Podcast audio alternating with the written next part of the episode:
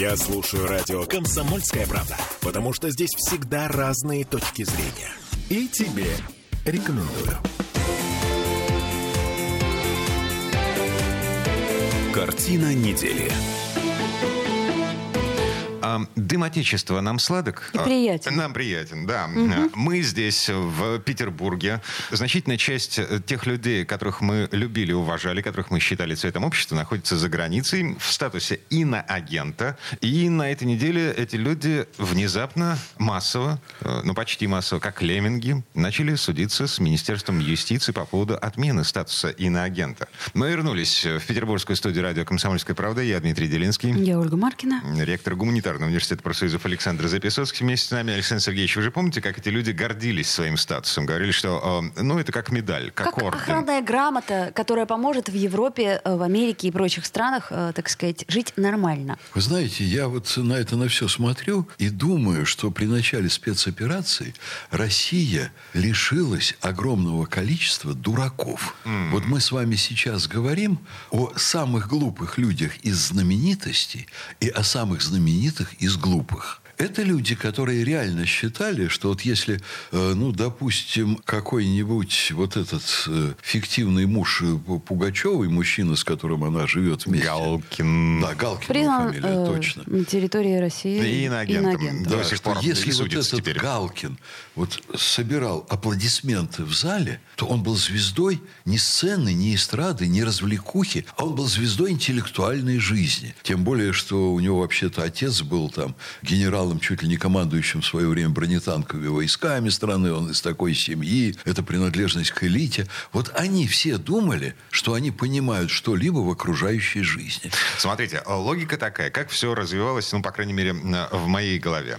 Значит, э, человек открывает телефон 24 февраля э, 2022 года, видит, что началась специальная военная операция. Человек впадает в истерическое состояние. Он же артист. предпринимает некоторые э, усилия для того, чтобы избежать, избегает из страны. К нему обращаются э, разные э, люди с вопросом типа, а, а что ты сбежал-то? Он говорит, я не готов участвовать во всем этом, мне все это не нравится, и вообще специальная военная операция — это зло. Тут же все это тиражирует, тут же Министерство юстиции объявляет этого человека иностранным агентом в связи с тем, что он получает иностранное финансирование, значит, выступает, э, вмешивается в политику государства, да, вплоть до уголовных дел в связи с осуждением специальной военной операции. А, Человек поддался эмоциям. Ну и что теперь? Нам не пускать их обратно? Во-первых, Дима, я вот хотел бы с вами не согласиться вот в чем. Вы э, говорите о том, что видно снаружи. А я сам все-таки заслуженный артист России. Я организовал колоссальное количество массовых мероприятий за последние 30 лет в нашей стране. Я вам скажу, что в первые годы своего ректорства я привозил для наших студентов таких звезд джаза, как Джона Маклафлина и Дэвида Брубека. Вот. Ну и уж, конечно, сколько раз вот эти звезды, которые стали теперь инагентами, выступали у нас в университете для наших студентов. Брубик и Маклафлин э, не иноагенты. Если что. Да. Это западные звезды джаза времен моей молодости, скажем так. Это вот лучшая музыка в джазе. И э, я эту публику очень хорошо знаю. Когда они просыпаются рано утром, они думают, что они не просто счастливы, потому что они написали хорошие песни когда-то, которые там пели, или хорошую музыку, которую слушают, или м, ве- ведут телепрограммы. А как известно, если достаточно долго показывать по телевидению э, задницу, простите меня, лошади, то она станет знаменитой. Вот это со многими нашими, вот, которые теперь и, и инагенты, и произошло. Вот это был толстый намек, Александр Сергеевич. Да что вы. Я не заметил. Извините, Так, и? да. Но они думают, что они самые умные. И дело не в том, что когда они проснулись, а спецоперация началась, они против войны, они пацифисты, они невероятные гуманисты. Они думают, ну как же, есть Запад, мы все тут ходим в западных костюмах, мы ездим отдыхать на Запад, мы там затовариваемся, мы ходим в замечательные рестораны. Это все так круто. А с другой стороны, вот эта немытая Россия, на которой мы зарабатываем бабки, когда мы делаем чес по городам и весим, когда там э, продюсеры собирают нам огромные деньги, вот эта вся аудитория – это быдло. И это быдло – это и есть Россия. И вот если быдло, немытая Россия сталкивается с этим Западом, да она через несколько дней будет на коленях стоять. Они будут целовать э, этих всех там Бербак, там вот эту всю публику, они их будут целовать в зад. Значит, у нас наше начальство разгонят, у нас будет новое начальство, у нас будет либеральная структура. А мы сейчас убежим, покажем, что мы впереди прогресса всего, а дальше окажется, что мы были самые умные. Мы вернемся на коне, мы вернемся в лучах славы, когда уже будет другое правительство, когда вот нынешних всех выгонят, и в России будет другая ситуация. Они ждали другую ситуацию, и поэтому убежали, чтобы оказаться впереди России всей. Так, а что сейчас-то произошло? А сейчас они поняли, что они идиоты, что они все потеряли, что дальше они заметались, что им надо как-то отстраивать свои дела. Они не могут даже здесь собственность продать. Вот вся страна смеется над тем, как Галкин продает этот Признан самый России особняк в шикарной деревне Грязь. Кто только на этом не пропиарился. Уже Белецкий, я не знаю этого шоумена, но имя я это знаю. Он А, заявил... в смысле, Борецкий, который заявил, Да, что купил этот Борецкий. ос- особняк Да. и сделает там морг. И сделает морг. там морг и в спальне Пугачевой. Значит, э, там, наверное, отдельно все-таки там две спальни у этой супружеской пары, что они могут делать вместе ночью, представить себе ведь трудно. Извините, Александр Сергеевич, да.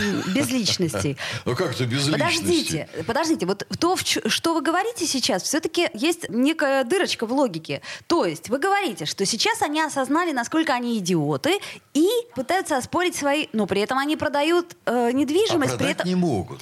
Э, нет, при этом они все равно продают эту недвижимость, А то есть возвращаться могут. они не собираются. Они бы с удовольствием продали, они просто не знают, что им делать. А, Но то им есть не- они, они, так сказать, оспаривают звание иноагента для того, чтобы решить свои финансовые проблемы Безусловно. э, на данный момент времени, продав свою недвижимость. Я Они- правильно поняла они вашу логику? заметались сейчас. Они не знают, как им себя вести. То есть к политической ситуации это отношение не имеет. Это имеет отношение конкретно, извините, к баблу. Правильно? Деньги, ничего личного. Да. Это имеет отношение к сложной финансовой ситуации, в которой они оказались, и они не понимают, как из нее вывернуться. Кроме того, вообще, что у них в головах, понять трудно. Вот я вообще не могу понять, как нормальный человек с развитым интеллектом может убежать из России, человек, который себя в России реализовал по сравнению с самыми смелыми мечтами своего детства на тысячу процентов. Слушайте, ну как раз, мне На кажется, в этом и есть условное геройство, что ты Какое бросаешь геройство? все. Ты, ты идиот, они не бросали все. Нет, ну подождите, Они славу, э, так сказать, А. концерты, вот это вот все, потому что там-то они явно никому не нужны. Э, старик Пугачев, э, ну я имею в виду супруг Пугачева, он явно никому там не нужен.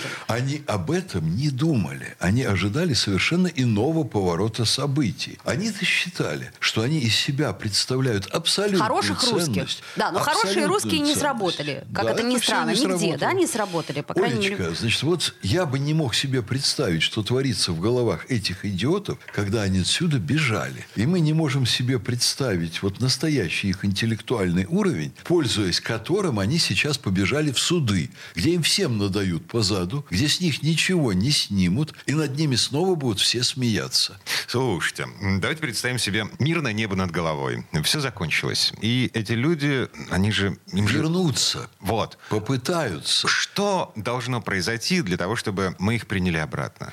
Мы, я, я не имею в виду нас с вами конкретно, я имею в виду коллективную Россию. Вот Дима, уже, к- кого не считали уже быдлом. ничто не может произойти, кроме их могла бы спасти только очень сильная поддержка действующей власти.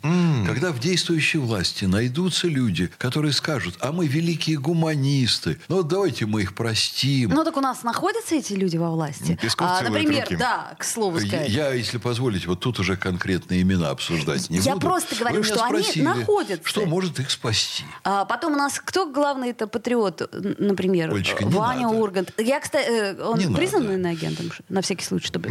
На всякий случай давайте его признаем Да, иноагентом. это просто, чтобы нам потом... Аккуратнее, а то э, потом на вас подадут. Совершенно справедливо. Я в этой части беседы мнение не высказывал, на всякий случай. Тем более, Молодец, что Александр Сергеевич. лично мне Ваня Ургант, как человек симпатичен. Мне тоже. Но почему-то он начал дружить, видимо, с момента поездки по Соединенным Штатам, с чрезвычайно отсталым по идеологии, по философии, человеком по фамилии Пол, Познер, и тот, по-моему, Ваню сбил с пути истину. Ну, тут вопрос философский. Я к чему говорю? Что, например, Иван Ургант, для меня он очень талантливый человек, и до Я сих пор... считаю, э, да. Просто старика Пугачева я не особо любила, потому что не, ну, не мой жанр, что называется. Не, не в моей компетенции оценить его мега-талант. Олечка, но они все не понимают, вот эта публика, они не понимают, что они делают, и сейчас они начали понимать и заметались. Поэтому не ищите вы ничего особенного в том, что они побежали спорить с государством, инагенты они или нет. Они мечутся, они делают глупости, и если они дальше попытаются вернуться в Россию, и даже если у них найдутся снова высокие покровители, в зале найдутся люди, и очень много, которые специально придут на их концерты, кидать в них в лучшем случае помидорами, И кетчуп. а в худшем случае фекалиями. У нас вот кетчуп это в моде. будущее, да. Ладно, запретим помидоры продавать. И кетчуп. А И- фекалии и- запретить а, производить? вот как- как-то Никак. с- Трудновато. Сложно с этим. Потому да. что этих ребят спасать будет трудно. Вот Макаревичу власть помогала, когда он начал выступать против нее, против власти, в совершенно неприличном контексте, давать концерты в украинских госпиталях, э,